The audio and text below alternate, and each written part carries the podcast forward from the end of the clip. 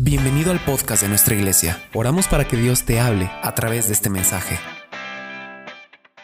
Dios necesita, además de que sus hijos sean santos, su pueblo sea santo, que esa es la principal eh, señal, marca o característica de sus hijos. Dios necesita que su pueblo sea santo pero también necesita que su pueblo sea capaz. Y cuando digo capaz, es ser una persona que sea una persona capaz de desenvolverse en la vida con la habilidad suficiente y necesaria para trascender.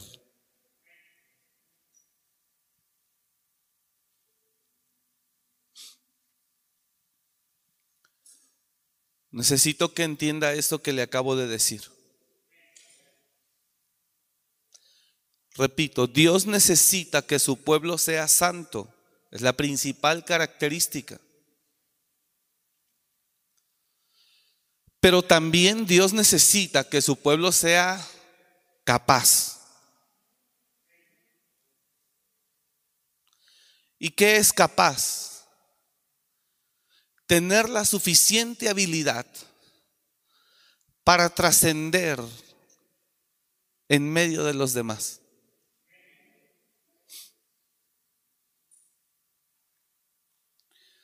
Se lo voy a hablar así a quemarropa. Es necesario ser un ungido. Pero también es necesario ser capaz.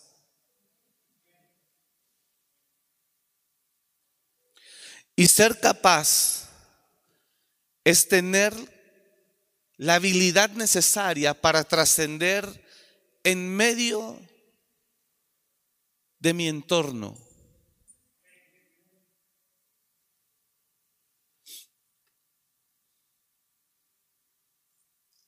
Para figurar, para sobresalir.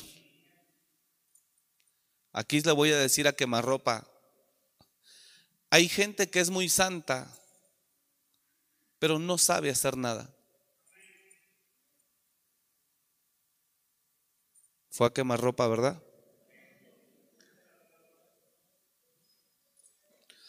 Muy santos, muy ungidos, muy consagrados, pero muy incapaces para hacer labores de vida. Y el Hijo de Dios, diga conmigo, el Hijo de Dios tiene que ser santo, ungido, consagrado, pero también capaz, con la suficiente habilidad para trascender en medio de su entorno. Porque si tú solo te encierras en una cápsula de santidad, pero no tienes, no echas a andar la habilidad que Dios te dio, el reino pierde.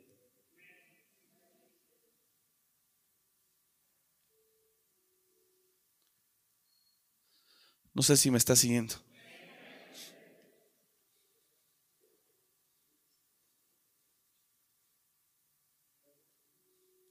Usted no solo se puede encerrar en ser un santo. La ingenuidad, la pureza de una persona no tiene nada que ver con la inutilidad de la misma.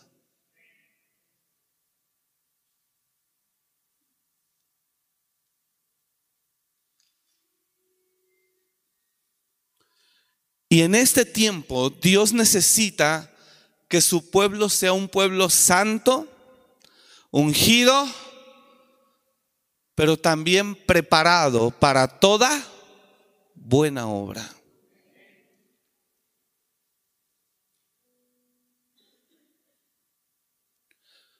¿A qué se refiere, pastor? Se refiere que Dios quiere un pueblo santo, puro, limpio, pero también capaz de negociar, de comercializar, de trascender en medio de su entorno.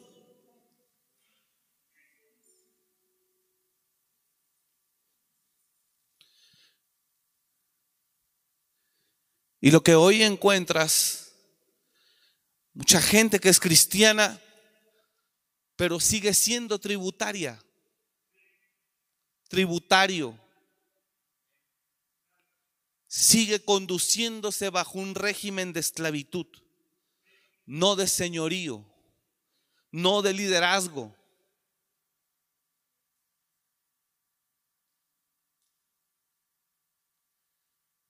El Señor quiere que tú seas santo, pero que también seas capaz de hacer cosas extraordinarias, ya que tienes la ayuda y el respaldo de Dios.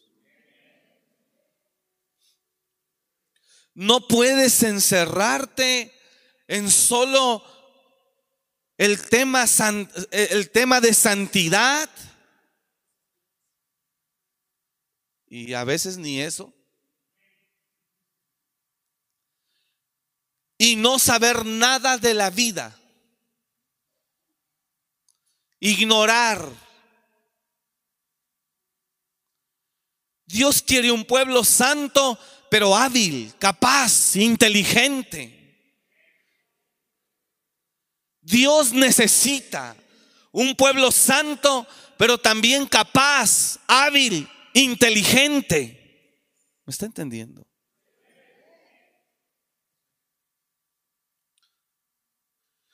Dios para echar a andar sus planes, escúcheme, Dios para echar a andar sus planes, usted tiene que ser una persona que conoce, que sabe, que mete mano, que está empapado, que tiene conocimiento. Que la persona que te conozca diga, es un hombre recto, temeroso de Dios, pero además es muy inteligente. Produce ganancia. Tiene una habilidad especial, diferente. Sabe hacer las cosas. Sabe dirigir, sabe señorear. Sabe administrar, sabe mandar. Porque lo que encuentras hoy es mucha gente cristiana, muy santa. Ya sabe, ¿verdad? Con todo respeto, pero no tiene esa habilidad.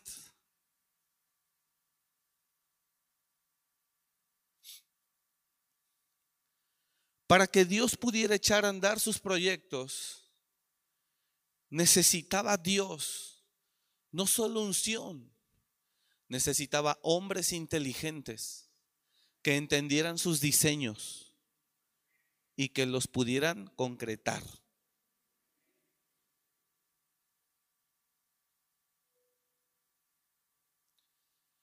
Por eso un día Jesús, hablando de un tema espiritual, sobre todo de la venida del reino de Dios a un hombre llamado Nicodemo, le dijo, ¿eres maestro de Israel y no sabes esto?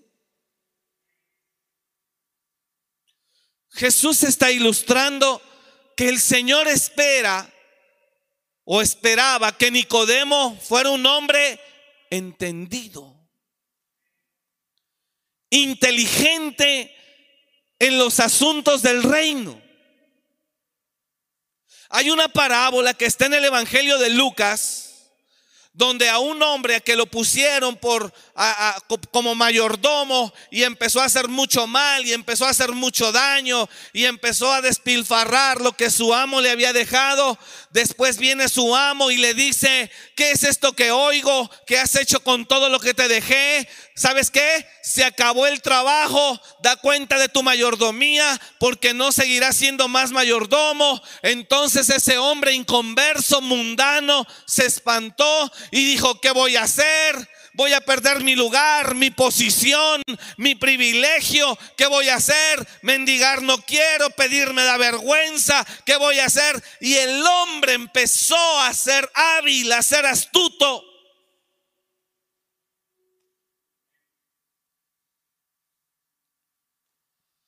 Ya sé lo que haré para que cuando se me quite la mayordomía, cómo voy a hacer, cómo esto, cómo lo otro. El hombre entró en acción. No sé si me está escuchando. Pero la ilustración final de este contexto o este pasaje es que Jesús celebra y reconoce que los hijos de este mundo son más capaces, inteligentes que los hijos de luz.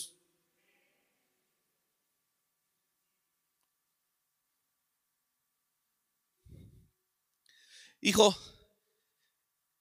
sería una tristeza que tengas un auto y no sepas cómo cambiar una llanta si se poncha. Wow. Y que tiene que abrir el tutorial para ver cómo va, si primero la llave o el gato, el gato o la llave. ¿Dónde se pone el gato?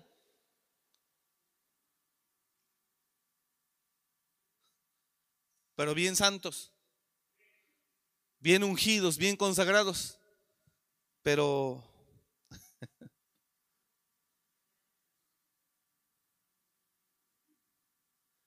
Dios quiere un pueblo santo, hermanos, pero también quiere un pueblo sagaz.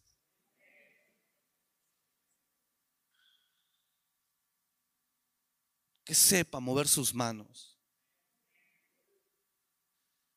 Que sepa usar la mente que sepa producir ganancia, que sea inteligente para los negocios. Porque Dios es el que pone la oportunidad de los negocios, pero tú eres el que lo va a manejar. ¿Sabe cuántos cristianos han recibido varias ocasiones un capital para invertirlo y lo pierden? ¿Sabe cuántos? Hablo con libertad porque aquí no hay ninguno de ellos. ¿Sabe cuántos han recibido un capital para empezar un negocio y lo pierde?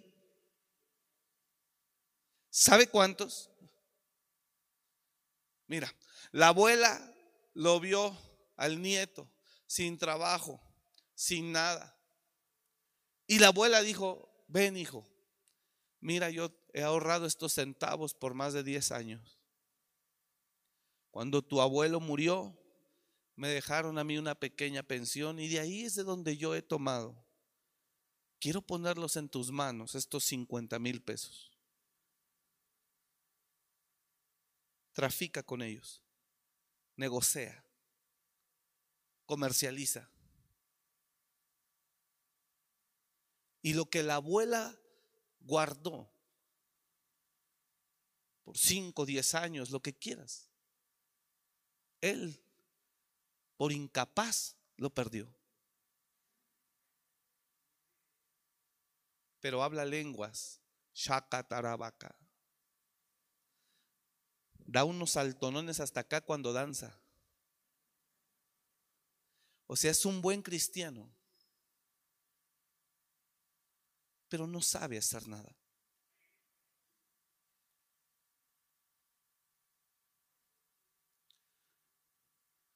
Dios necesita un pueblo santo. ¿Me está escuchando? ¿Le interesa? Está medio fuerte, pero usted hágase un ladito así y diga, ándele, le dio al de atrás. Ya los esposos se sientan ya no así, sino así. Y cuando la esposa así, ella se mueve y dice, ándele, le dio a él.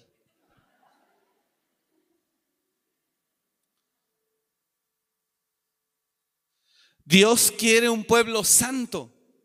Diga conmigo, Dios quiere un pueblo santo, pero también quiere un pueblo inteligente, hábil, capaz. ¿Qué es capaz?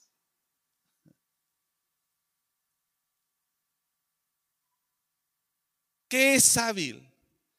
Capaz de sobresalir en medio de su entorno. ¿Sabe por qué Hitler mató a los judíos? ¿Sabe por qué mucha gente del mundo no quiere a los judíos?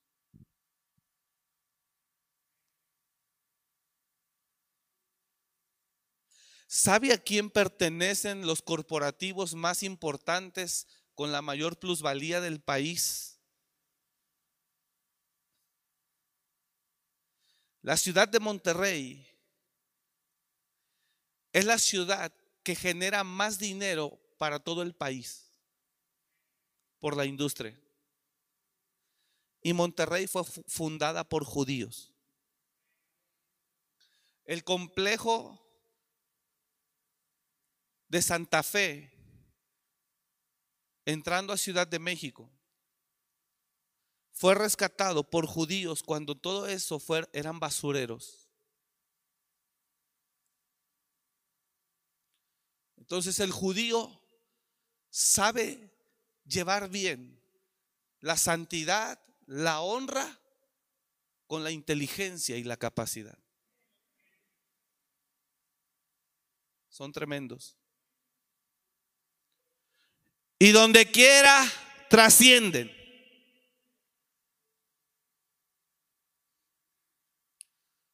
Flojos no son. Es lo primero que tenemos que cambiar.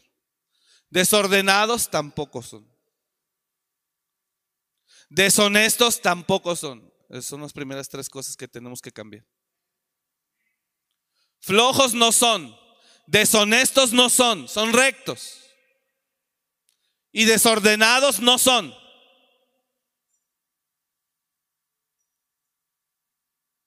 Cuatro, aman la palabra de Dios y la viven. Y es un pueblo que trasciende.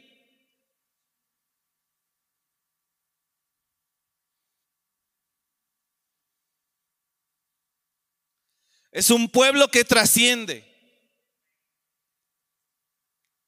que no solo honran a Dios y son santos, sino que saben negociar en la tierra, saben trascender. Sabe que la nación de Israel en toda la historia de la humanidad ha sido la nación que ha sido más atentada para ser exterminada de la faz de la tierra. La nación de Israel ha sido atacada por muchos imperios. La Biblia registra solo algunos, el romano, el persa, el babilonio, los sirios, los egipcios. Pero la Biblia no dice que los alemanes. ¿Sabe que la nación de Israel ha sido la nación que el mundo ha tratado de exterminar a como de lugar y los han reducido casi a nada y de ahí los hombres se levantan. Jerusalén, Israel, es un país muy pequeño, pero es potencia mundial. Israel, Israel es un país muy pequeño, pero es el lugar más seguro del mundo.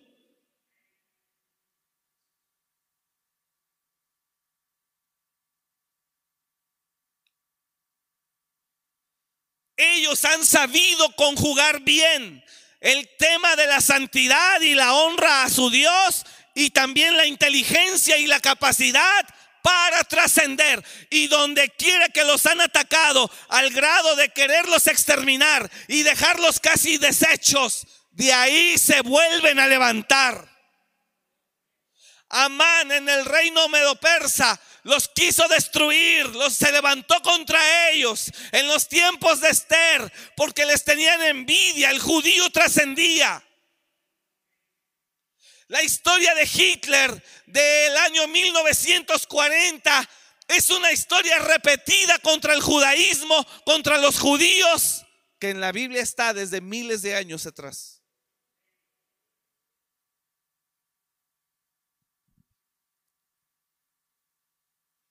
Entonces Dios quiere que tú seas santo. Diga al de al lado, Dios quiere que tú seas santo. pero también inteligente, capaz. ¿Está entendiendo lo que está hablando?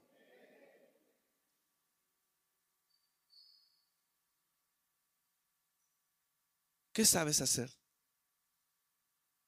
¿Qué sabes hacer? Mira, Dios necesitó y levantó a hombres para que pudieran plasmar el diseño de Dios, el tabernáculo. Dios hacía que echaran a andar su inteligencia. Dios graduó a los primeros ingenieros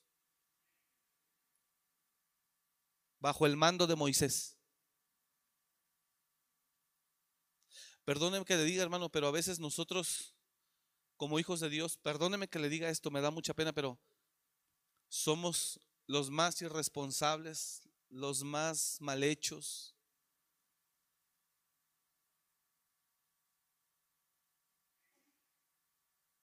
¿Sabe que Dios es adorado a través de la excelencia?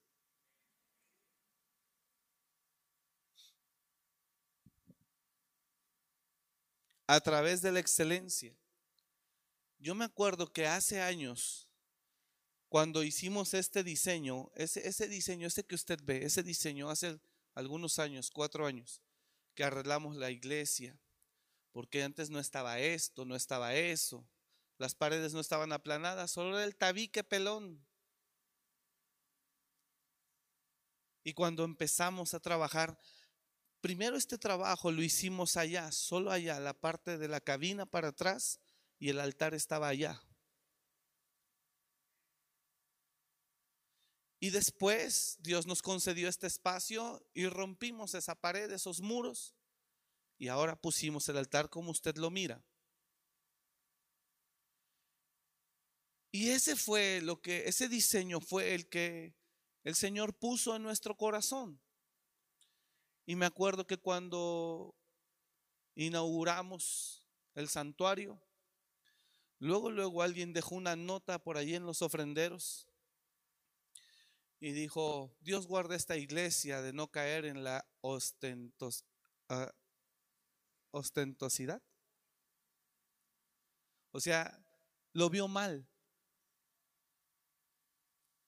No sé qué pensaba esa persona o qué hay en la mente de esa persona que para relacionar la humildad lo tiene que ver a uno bajo palos.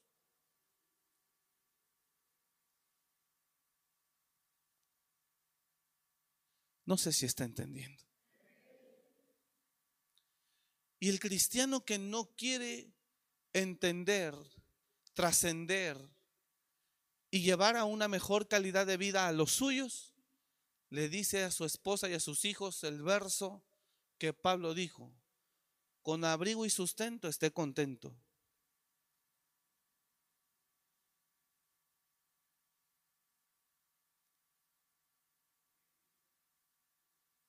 Y sí, pero si Dios nos dio la capacidad para trascender, ¿por qué no hacerlo? Tú tienes que ser bueno en los negocios en el nombre de Jesús. Dije, tienes que ser bueno en los negocios en el nombre de Jesús. Bueno en la empresa en el nombre de Jesús. El dueño de esa empresa te va a considerar a ti, te tiene que considerar a ti como su mejor elemento.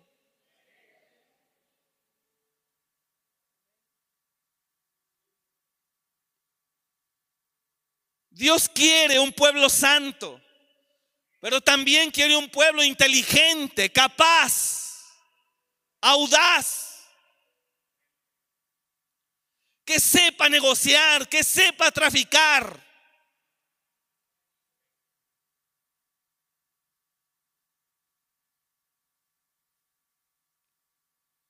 Jesús remarca. Mire hermano, hay gente que yo la veo conforme desde, desde que la conozco. Hay gente que yo la veo conforme desde que la conozco. Solo terminó de pagar su casa y se acostó ahorita si se hubiera seguido esforzando, viviría mil veces mejor de como vive. Pero se acomodó. Dijo, así me quedo. Y se la lleva con su sueldito, que al fin ahí está la casita. Y lo peor, ¿sabe qué? Es que la casita ya se le está cayendo después de 20 años. Pero aún él no lo ve.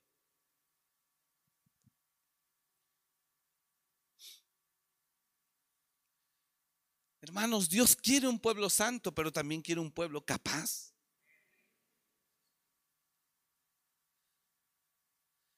Dice la Biblia en Lucas 16, 8, y alabó el amo al mayordomo malo.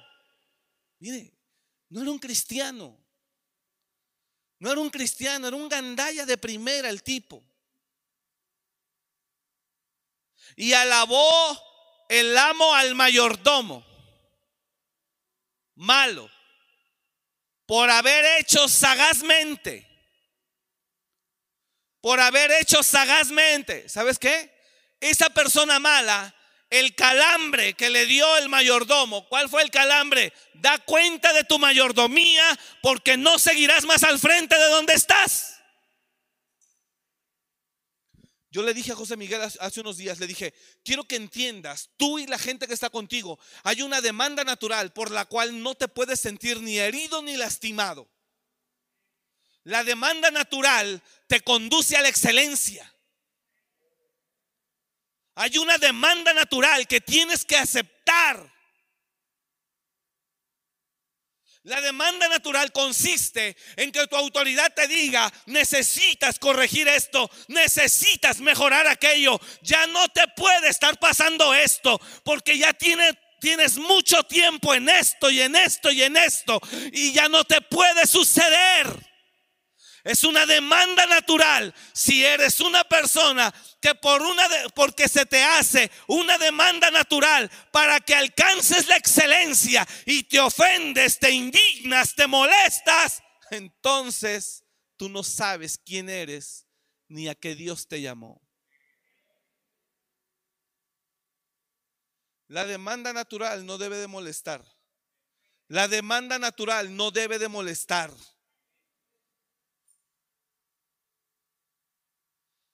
Y más cuando ya no se espera eso de ti, sino que se espera más.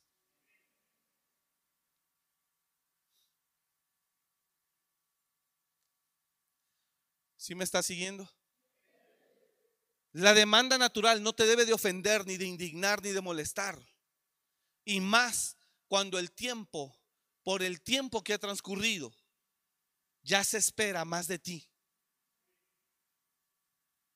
Ya no debe de ofender. A ese siervo malo le sirvió el calambre. ¿Me está siguiendo? A ese siervo malo le sirvió el calambre. Ah, y echó a andar su capacidad. Y se puso las pilas. Y le echó ganas.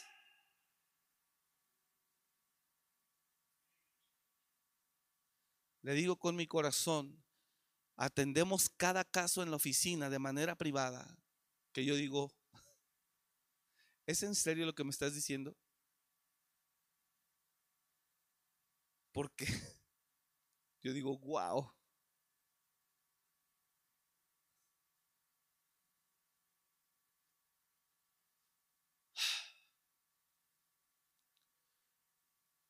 El calambre que el, mayor, el amo le da al mayordomo es, ¿qué es esto que oigo? Da cuenta de tu mayordomía, porque se acabó tu contrato. No se te renova, se te renovará. Entrega todo, porque no se te entregará. Y el hombre se espanta.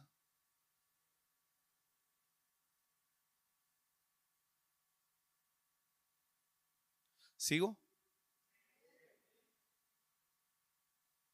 Y el hombre se espanta y se pone las pilas.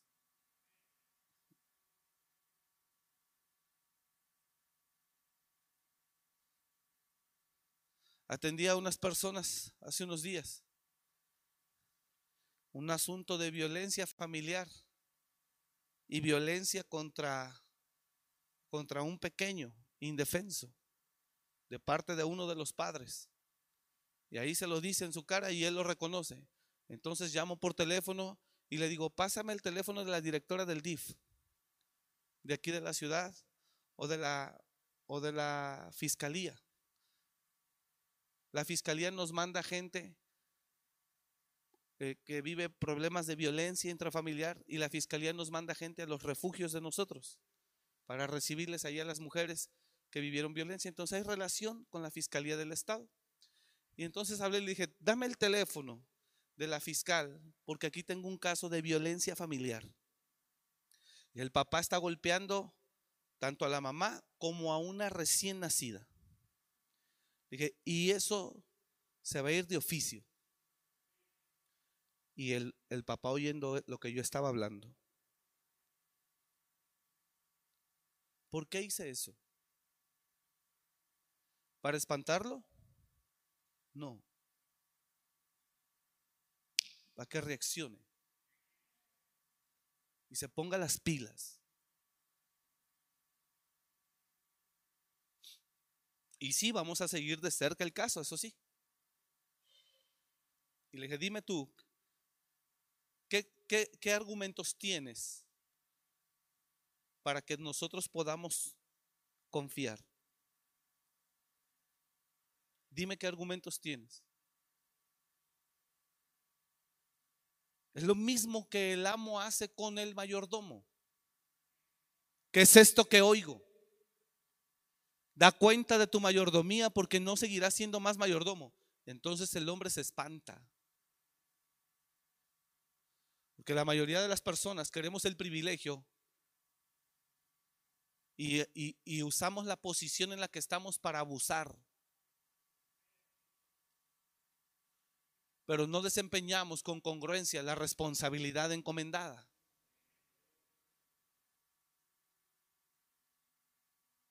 Entonces el hombre se activó. ¿Sí me está escuchando? Se activó y corrigió. Y por eso dice, y alabó el amo al mayordomo por haber hecho sagazmente Y alabó el amo al mayordomo malo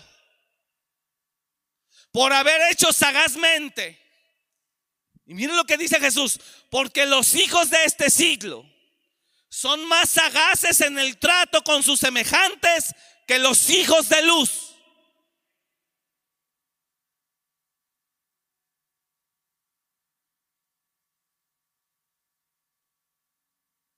Está siguiendo, hermano? Entonces usted debe ser santo.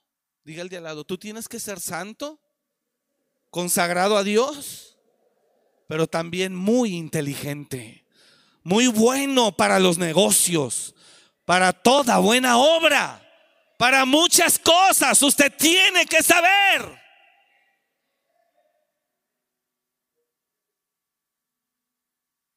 Tiene que saber negociar tiene que saber conducirse. Tiene que conocer, pensar, saber. Y cuando se presente el momento, la oportunidad de la negociación, usted será sagaz, inteligente y ganará y trascenderá y alabará a Dios. Tenemos cristianos que somos hijos de rey según la Biblia, pero tenemos una mente de esclavos. Somos cristianos que somos hijos de rey, pero tenemos una mente tributaria. ¿Y sabe por qué tiene la mente tributaria? Porque no quiere dejar la pereza no quiere dejar el desorden, no se quiere disciplinar, porque no quiere corregir ni reconocer. No podemos, según la Biblia, ser hijos de rey No podemos, según la Biblia, ser hijos de rey y tener una mente tributaria.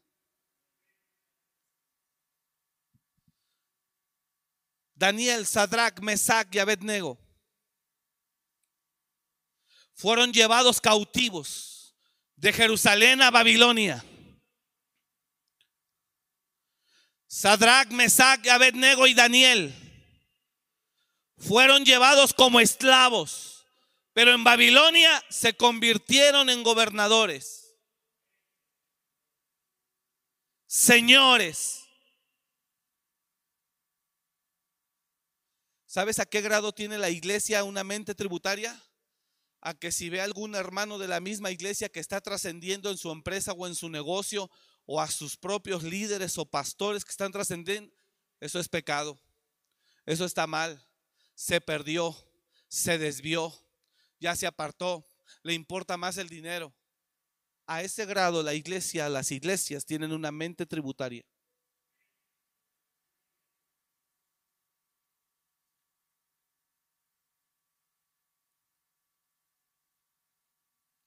Dios te llamó a hacer negocios. Dije, Dios te llamó a hacer negocios, a trascender de la misma forma como honras, sirves, alabas y adoras a Dios.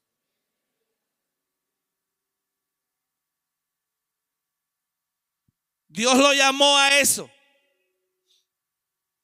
¿Tienes idea del proyecto que Dios le puso a Noé en sus manos? ¿Tienes idea? Cuando Noé jamás en su vida había visto un barco.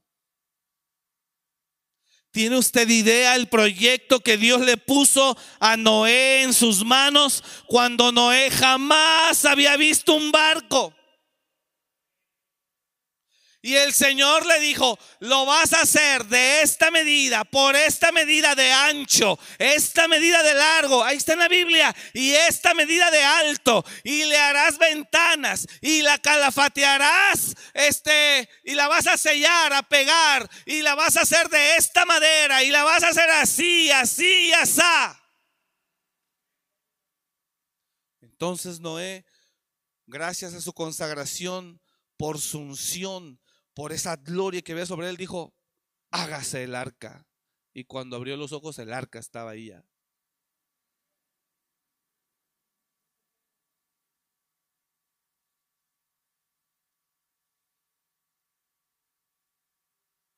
El hombre tuvo el ingenio y la capacidad. ¿Para qué tuvo la capacidad? Para leer el plano de Dios. Ayer lo prediqué en la iglesia de Páscuaro. ¿Sabe por qué se le conoce maestro al encargado de la obra?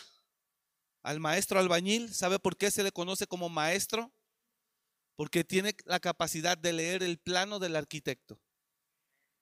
No creas que porque sabe hacer una mejor mezcla.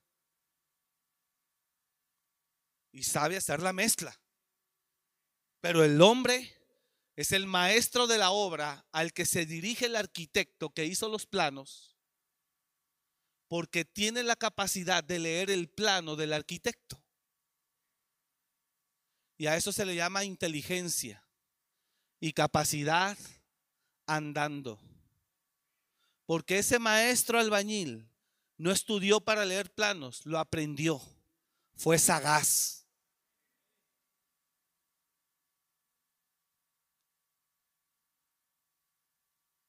Entonces el maestro albañil, entonces el maestro albañil, ahora sí, a los demás maestros, ahora sí, a los demás maestros les encomienda la tarea. Y cada maestro tiene sus ayudantes.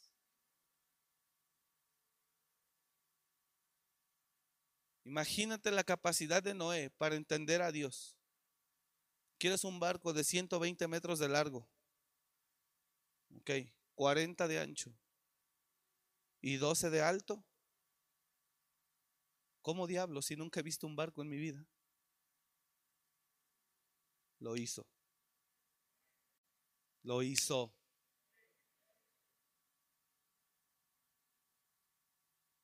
Diga conmigo, lo hizo. Lo tienes que hacer. Lo tienes que hacer. Porque si no, nunca vas a trascender. Muy santo, pero siempre tributario. Muy consagrado, pero siempre limitado. Lo hizo. E hizo la arca. Y después entró el reino, lo espiritual. Dios llamó a los animales y los metió uno por uno. Entonces se involucra la santidad, lo santo, lo de Dios, con la capacidad y la inteligencia que Dios le dio al hombre. Entonces no solo puedes ser un experto en la escritura y un ignorante en todo lo demás. Diga al de al lado, tienes que aprender a conocer todo.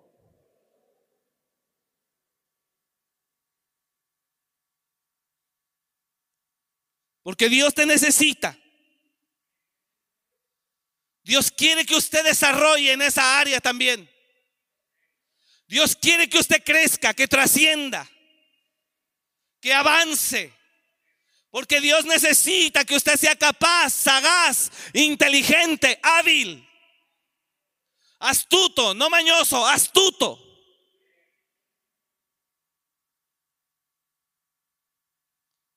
Con esta prédica ni va lo romántico del piano, ¿verdad?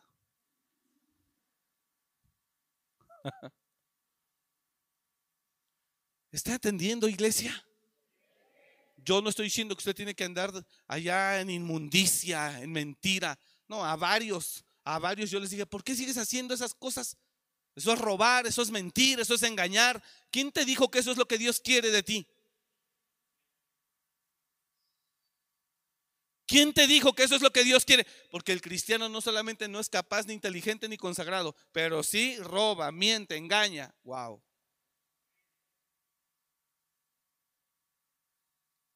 Según la Biblia, usted y yo somos hijos de rey.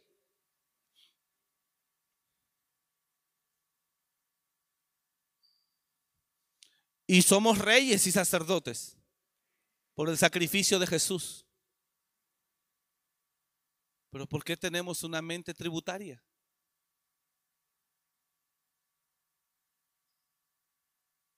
Usted tiene que señorear con capacidad con habilidad. Y sí, Dios la da, pero usted la ejercita. Dije, Dios la da, pero usted la ejercita. Diga conmigo, Dios la da y yo la ejercito. Y entonces usted va a ser un hombre de Dios poderoso y un hombre de negocios.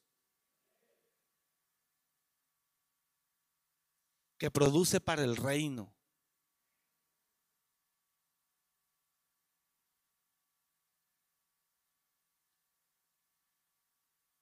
Y alabó el amo al mayordomo por haber hecho sagazmente.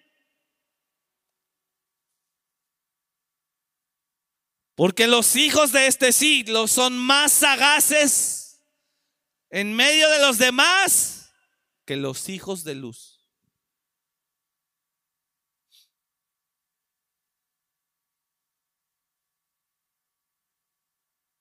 Platicaba con el pastor Natanael hace un par de días. Estábamos ahí teniendo un tiempo. Me decía, pastor, ¿cómo se hace para no perderse en el nivel en el que cada persona se encuentra? ¿Cómo se le hace para subir de nivel y no perderte ejercitando lo que haces? Ejercitándolo se te quita esa mentalidad. Y entonces la gente te mira en otro nivel, pero tú no te das cuenta. Porque cuando tú te ejercitas en ello, se convierte algo natural y normal para ti.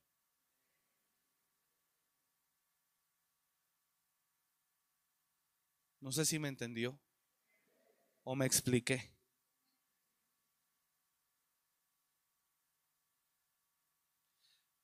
Hermano, la enseñanza esta noche es decir, que necesitamos entender que Dios nos quiere santos, puros, consagrados, pero también capaces.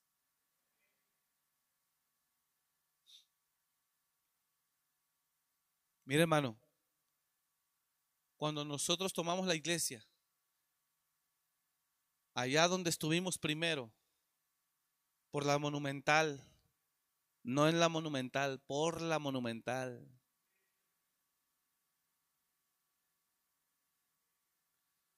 Nosotros le metíamos la mano a la iglesia. Desde pintar hasta hacer mezcla, lo que fuera.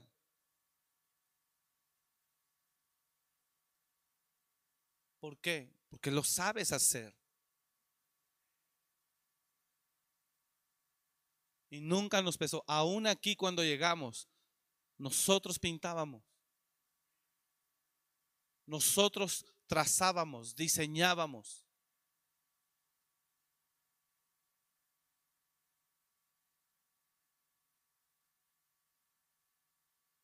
Y todos los que son varones principalmente, tenemos esa demanda de Dios de trascender para llevar a sus familias a una mejor condición de vida.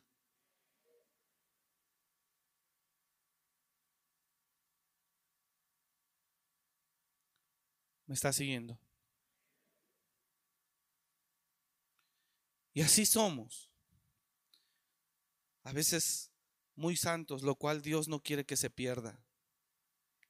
Mire, Noé era un hombre tan íntegro, tan recto, que fue el único que no se pervirtió ni se corrompió como todos. Y Dios le habló. El hombre tenía tanto espíritu para tener la capacidad de oír a Dios, como también la habilidad de hacer lo que Dios le decía. Diga conmigo ambas. Porque la fe sin obras es muerta.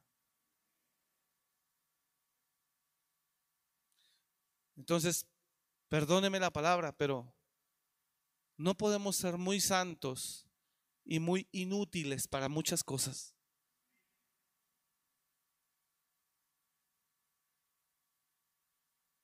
Así que es necesario que se tome de la mano de Dios y le diga, ayúdame Señor, yo quiero trascender en el nombre de Jesús. Y hay otro tipo de cristianos que por ir a trascender se olvidaron de Dios. Peor todavía. Menos lo hará. Porque no se trasciende con la habilidad, ni por la habilidad. Se trasciende por la voluntad de Dios.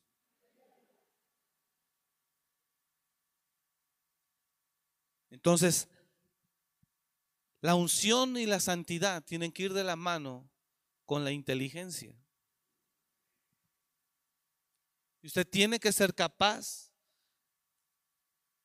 de señorear, de dirigir, de administrar.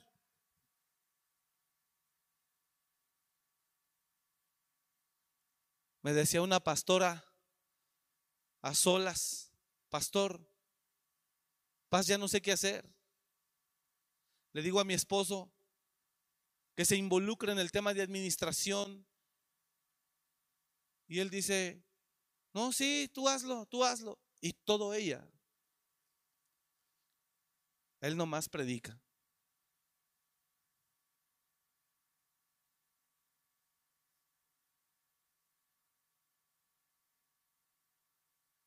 Dice la escritura en Timoteo Toda la escritura es inspirada por Dios y es útil para enseñar, instruir, corregir, redarguir, a fin de que el hombre de Dios sea enteramente preparado para toda buena obra. Toda la escritura es inspirada por Dios y es útil para enseñar, para redarguir, para corregir, para instruir en justicia, a fin, con la finalidad de que el hombre de Dios sea perfecto. Perfecto. Enteramente preparado para toda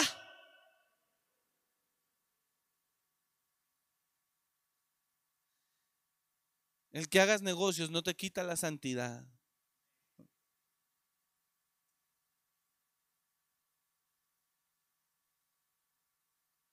Solo si tienes la capacidad de no desviarte. No estoy hablando por mí, ¿eh? estoy hablando al pueblo. Al pueblo, a usted. El que sepas hacer muchas cosas no te quita lo santo. Mira, hermano, míreme esto que le voy a decir, se lo digo con tristeza. Hay gente a la que invitamos a trabajar. Hija, hijo, ¿Quieres trabajar con nosotros? ¿Ser parte del equipo? ¿Vas a cumplir un horario? ¿Vas a trabajar estos días de lunes a sábado o de, sí, de, lunes a sábado o de lunes a viernes? Hay gente que trabaja de lunes a viernes también. ¿Vas a trabajar? Se te va a pagar esto. ¿A quién se le ofreció? A gente que está atravesando situaciones económicas difíciles, pero que además yo he visto que han sido, que aman a Dios y que son temerosos de Dios y han sido fieles y se les invitó para hacer una labor. No aguantaron. No, yo prefiero seguir predicando. No, yo prefiero seguir donde andaba. Voy dos, tres horas, me saco mi dinerito y yo puedo seguir yendo a predicar. Y le dije, no hay ningún problema. Pero te das cuenta que en una parte es muy bueno porque aman a Dios y estamos enamorados de Dios. ¿Sí me está comprendiendo? Pero en otra parte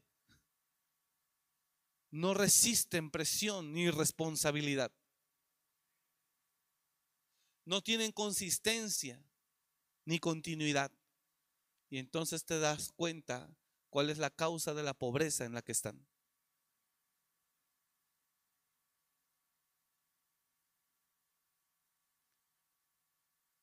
Y no resistían o no resistieron. Bueno, pues ni modo.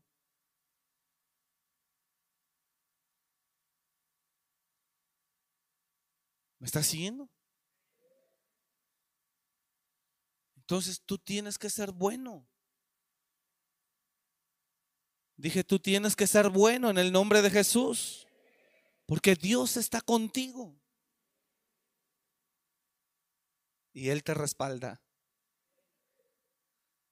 ¿Sabes que Dios le dijo cuando Jerusalén fue destruida y quemada?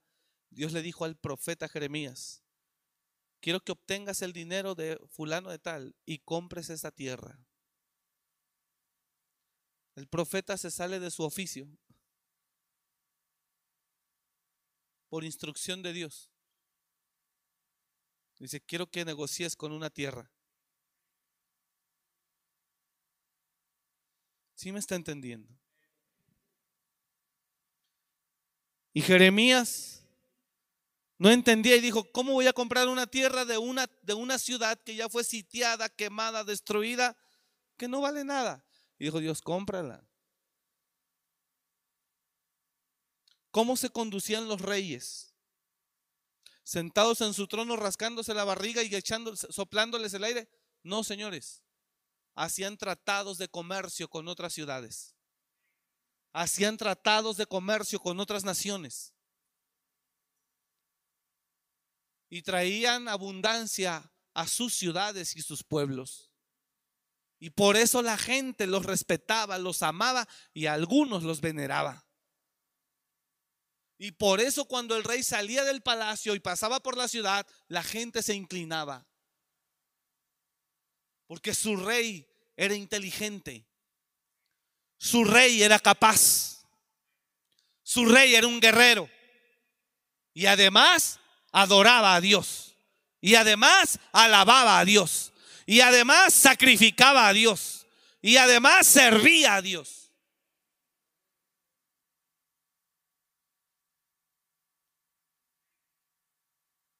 Ese David le ponía el ejemplo a sus guerreros. Les enseñó cómo conquistar, cómo enfrentar, cómo pelear. Y también les enseñó cómo adorar a Dios, cómo alabar a Dios, cómo servir a Dios. Perdóneme que le diga esto, ya me enchilé. Hay mucha gente floja escondiéndose detrás de una religiosidad.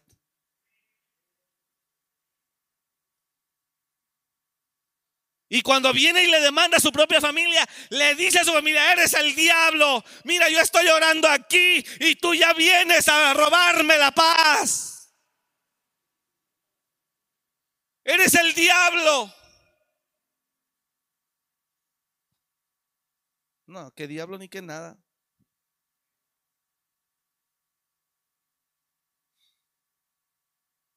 Quiero que mire a David. ¿Por qué la gente lo amó? Y perdóneme, pero hasta le pasó por alto sus pecados.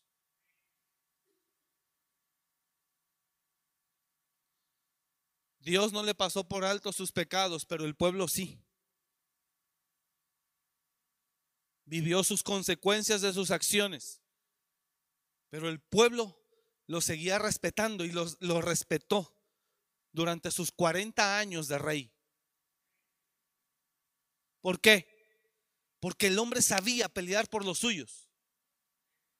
Y también sabía adorar a Dios. Sabía servir a Dios. Sabía danzar a Dios. Alabar y adorar a Dios. Pero también negociar y pelear y ganar.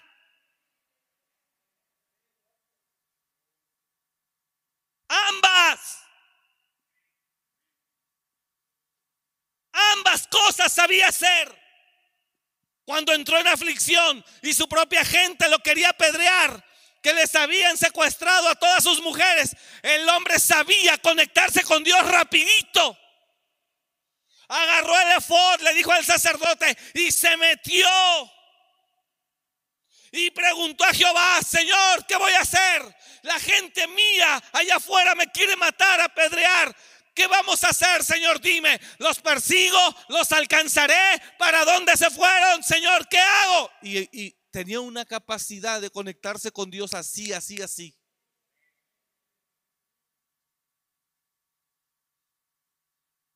Pero también, en el sentido correcto, era un tremendo guerrero.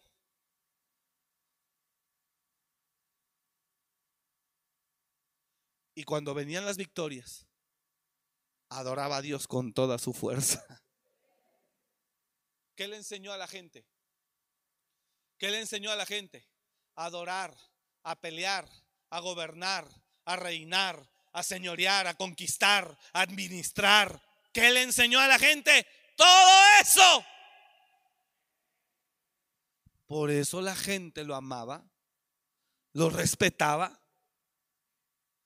hay gente que dice, a mí no me gustaban esos tiempos porque, porque a los reyes les soplaban y hasta les besaban la mano y se les hincaban. Pues qué, qué. Ah, pues es por eso.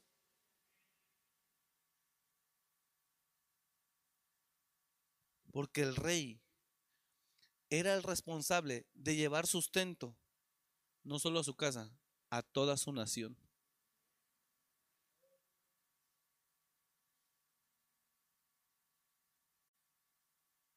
¿Está comprendiendo? A toda su nación.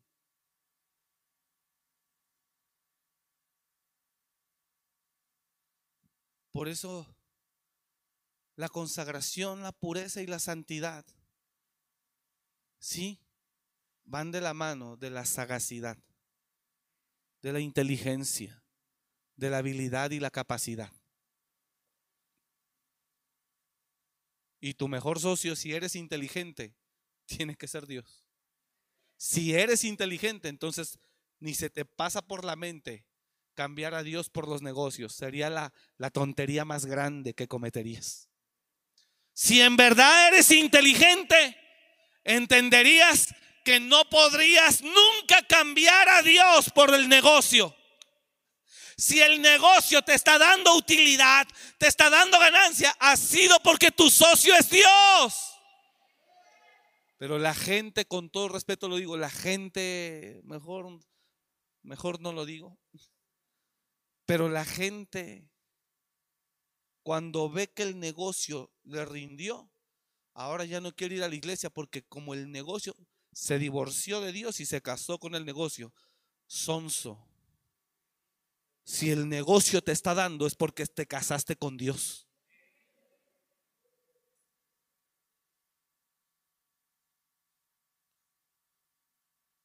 Tonto. Que nada más ve lo natural y no ve todo lo que hay detrás. Si la oportunidad te está funcionando y el éxito te está llegando, es porque primero te aliaste de Dios. Pero mucha gente que no mira más allá de su ojo, ve que el negocio le está dando y dice, no, pues dejo abierto más tiempo.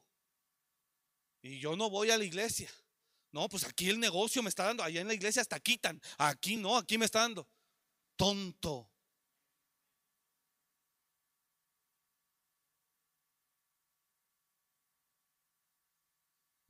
¿Me estás escuchando?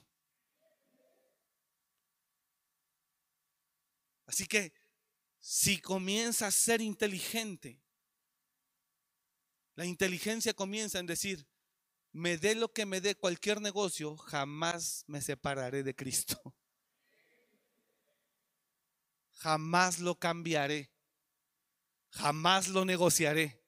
Porque si esos negocios, ponga atención aquí por favor, si esos negocios me están dando, es por voluntad de Dios. Y entonces te das cuenta que ahora los negocios son los tributarios y tú eres el Señor. Y el negocio ahora trabaja. Y el negocio ahora te sirve. Y el negocio ahora funciona y camina.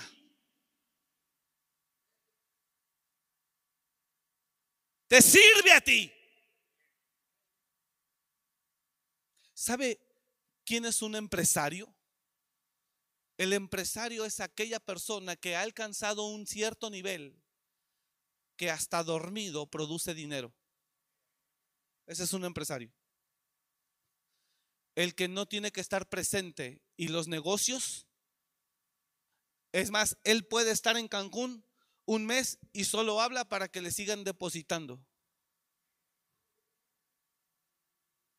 Ese es un empresario.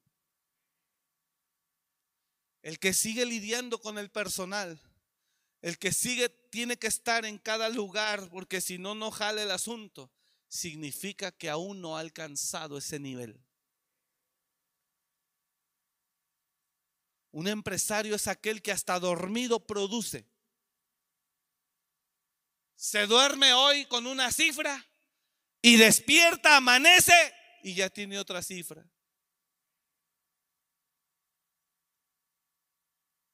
¿Sí está acá? Entonces, cuando eso ya esté ocurriendo en tu vida, entonces tú eres un empresario. Y ahora el negocio, ya no eres tú el tributario, ahora el negocio te sirve a ti. Produce para ti, trabaja para ti. Y tú en Cancún hoy y mañana en Los Cabos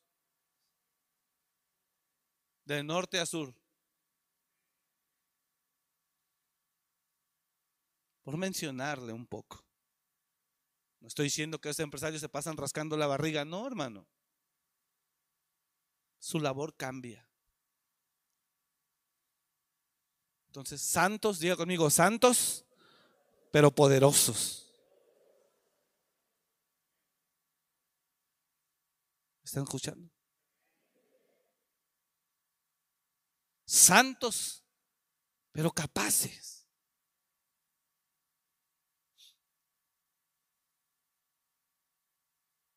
Porque la Biblia es sutil para enseñar, redarguir, corregir e instruir en justicia, a fin de que el hombre de Dios sea enteramente preparado para toda buena obra.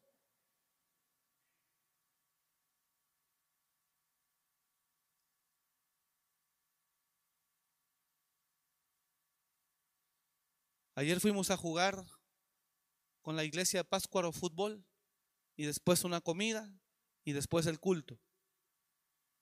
Fuimos muchos, bueno, varios. Obviamente, pues uno, y digo uno, incluyendo dos, tres más, ya uno no corre, ya uno no tiene condición física, se te pasan la factura, los tacos de suadero y te das cuenta cómo afecta. ¿Me está entendiendo? Bueno, ¿a dónde voy con el comentario? Y se lo digo, se lo digo no con otro fin.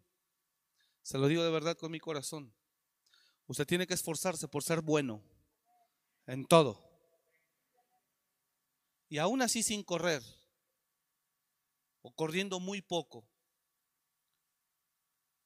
pero buscando con la pelota divertirnos con los muchachos y al mismo tiempo hacer la diferencia.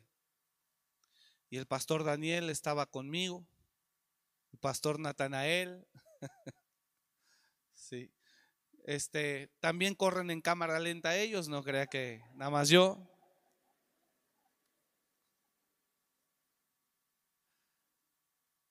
Al pastor Natanael decían que corría en la cámara Phantom.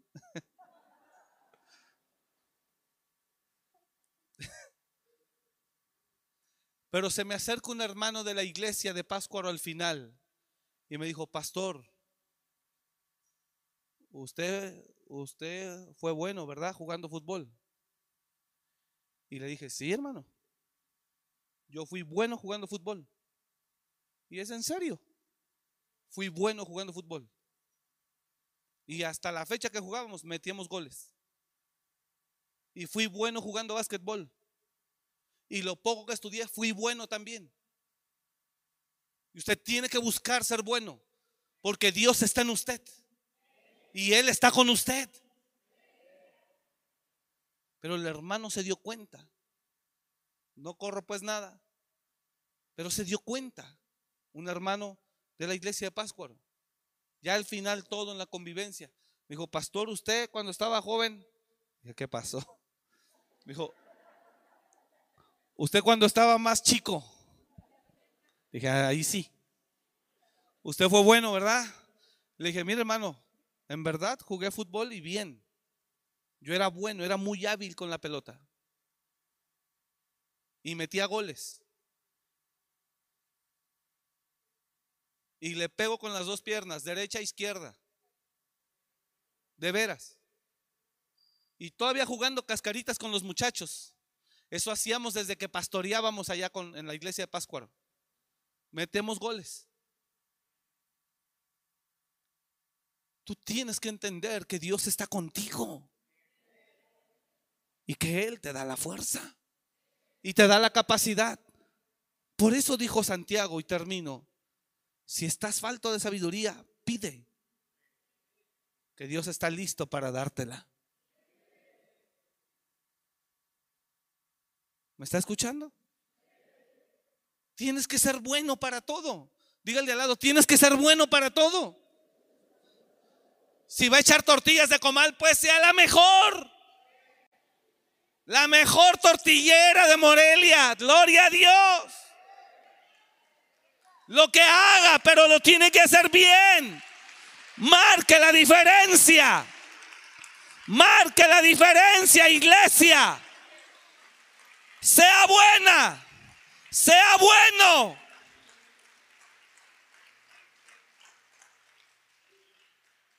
Porque Dios está con nosotros. ¿Sabes por qué David era bueno? Porque Dios estaba con él. Mataba osos, mataba leones, enfrentaba gigantes, mataba guerreros. Además, enseñaba, predicaba, cantaba, adoraba, tocaba. Y guapo de pilón. ¿Está entendiendo? Es en serio. Tocaba. Vamos, dígalo conmigo. Tocaba. Cantaba. Peleaba.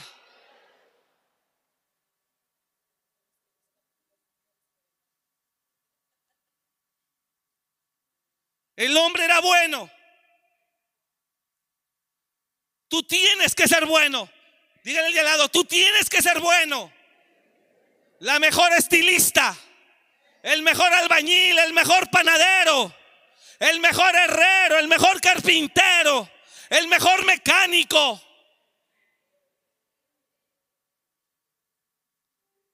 Tiene que ser bueno usted. No puede ser menos. ¿Eh?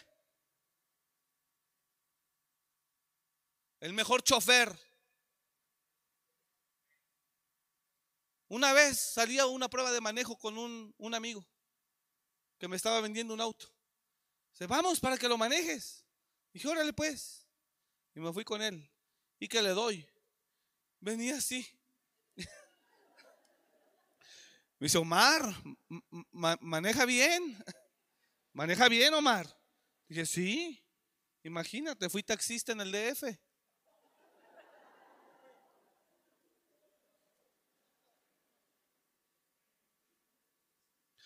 Mira, hermano, me metí al periférico.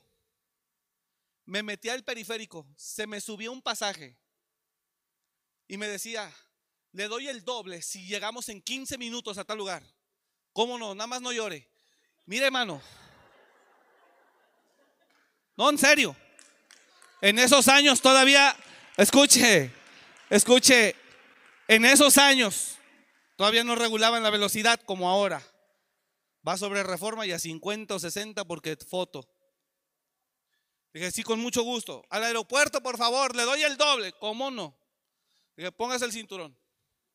Mira, hermano, agarré, desarrollé una habilidad para meterme en el periférico entre carro y carro zigzaguear tremenda sobre viaducto, tú conoces. Sobre viaducto, sobre periférico, sin agredir a nadie. Tremendo para manejar.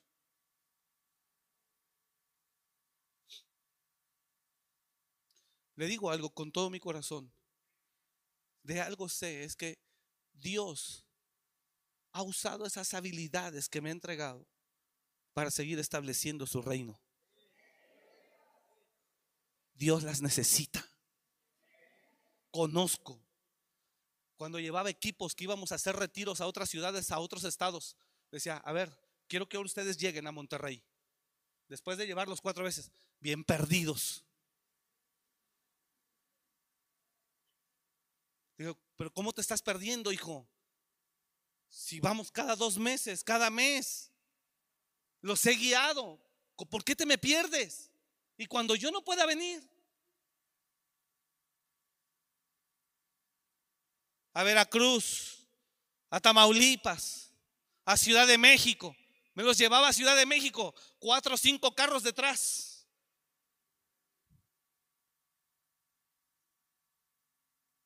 Usted tiene que ser bueno, porque tienes toda la capacidad para hacerlo, porque Dios está contigo. Lo que hagas, sé el mejor, con legitimidad, no arruinando a nadie, con legitimidad. ¿Me está escuchando?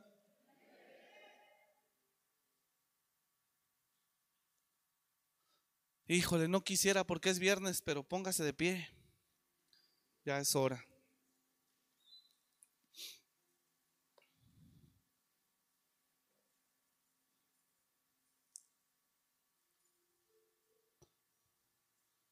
Mire lo que dice Samuel.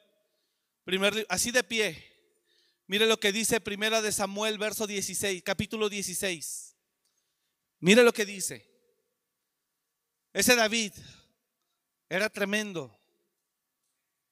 No, no solo era un asunto de orar y adorar. Ese David era tremendo.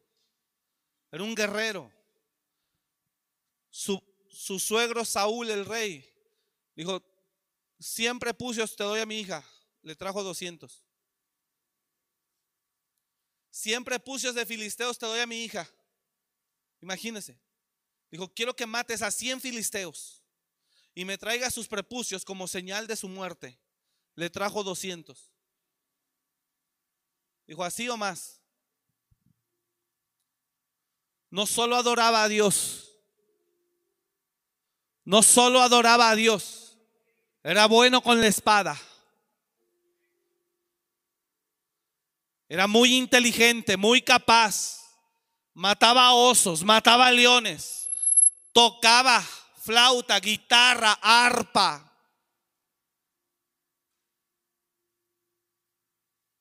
Era impresionante.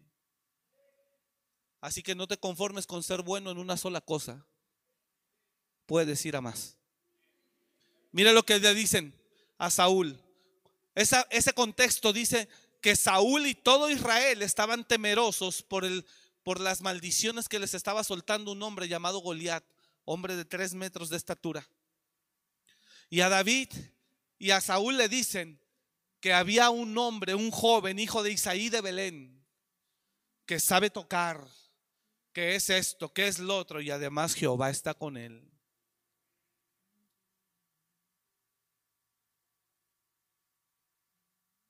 Conozco, le dijo. He aquí yo he visto. Entonces uno de los criados respondió diciendo, he aquí yo he visto a un hijo de Isaí de Belén que sabe tocar y es valiente y vigoroso y hombre de guerra, prudente en sus palabras y hermoso. Y Jehová está con él.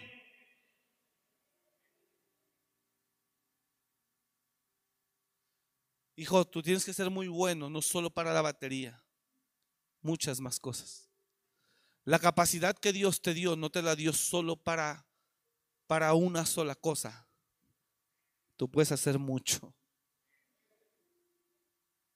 Esto no se lo digo a David, algo sabe David, no, se lo estoy diciendo a usted.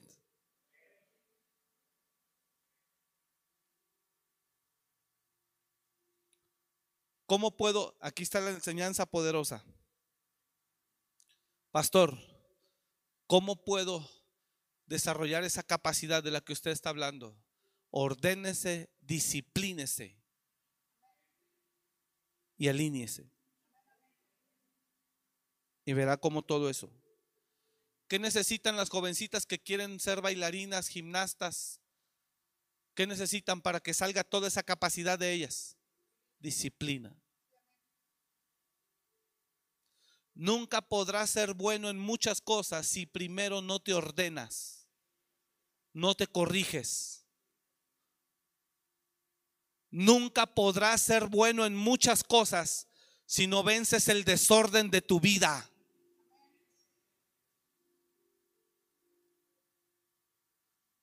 Una niña sin disciplina hace el ridículo. Una niña con disciplina da vueltas, maromas y nos deja con la boca abierta a todos. Entonces, tú no podrás ser bueno. Esto es lo importante de la enseñanza. Diga al de al lado, tú no podrás ser bueno en todo lo que pudiera ser bueno si no te corriges, si no te disciplinas, si no te ordenas.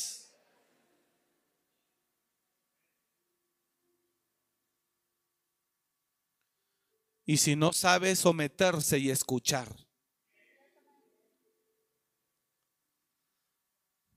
Cuando te empiezas a ordenar, empiezas a ver lo bueno que eres. cuando empiezas a corregirte, te empiezas a dar cuenta lo bueno que eres. Porque Dios te diseñó para ser bueno. Así que esfuércese.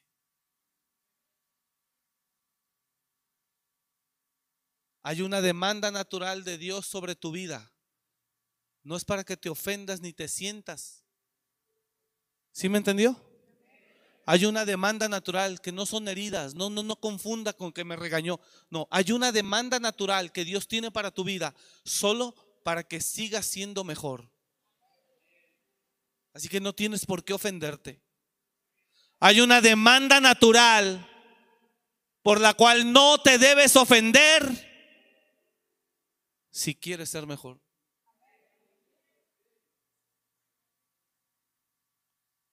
Y entonces, entonces, podrás ser un hijo de rey, pero también vas a ser un rey guerrero. Sabe pelear.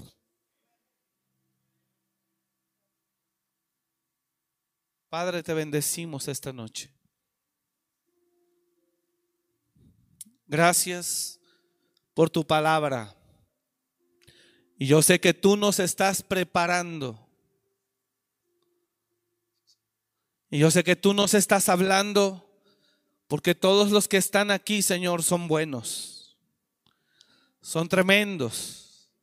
Hay una gran capacidad que hay en ellos que tú pusiste. Oh, aquí hay tremendos guerreros y guerreras, hombres y mujeres capaces, aptos. Señor, levántalos en el nombre de Jesús. Levántalos en sus dones. Cambia nuestras mentes tributarias, Señor, por mente, Señor, de gobierno. Aquí hay gente, Señor, capaz que levantarás. Gente, Señor, en la que tú te glorificarás. Y que ellos, Señor, señorearán en el nombre de Jesús. Hoy entendimos, Señor, que nos quieres santos, que nos quieres santos, consagrados, pero también aptos para toda buena obra. Que nos quiere, Señor, capaces para muchas cosas, Señor, que podamos hacer, que podamos realizar, que podamos llevar a cabo, negociar, comercializar, ganar.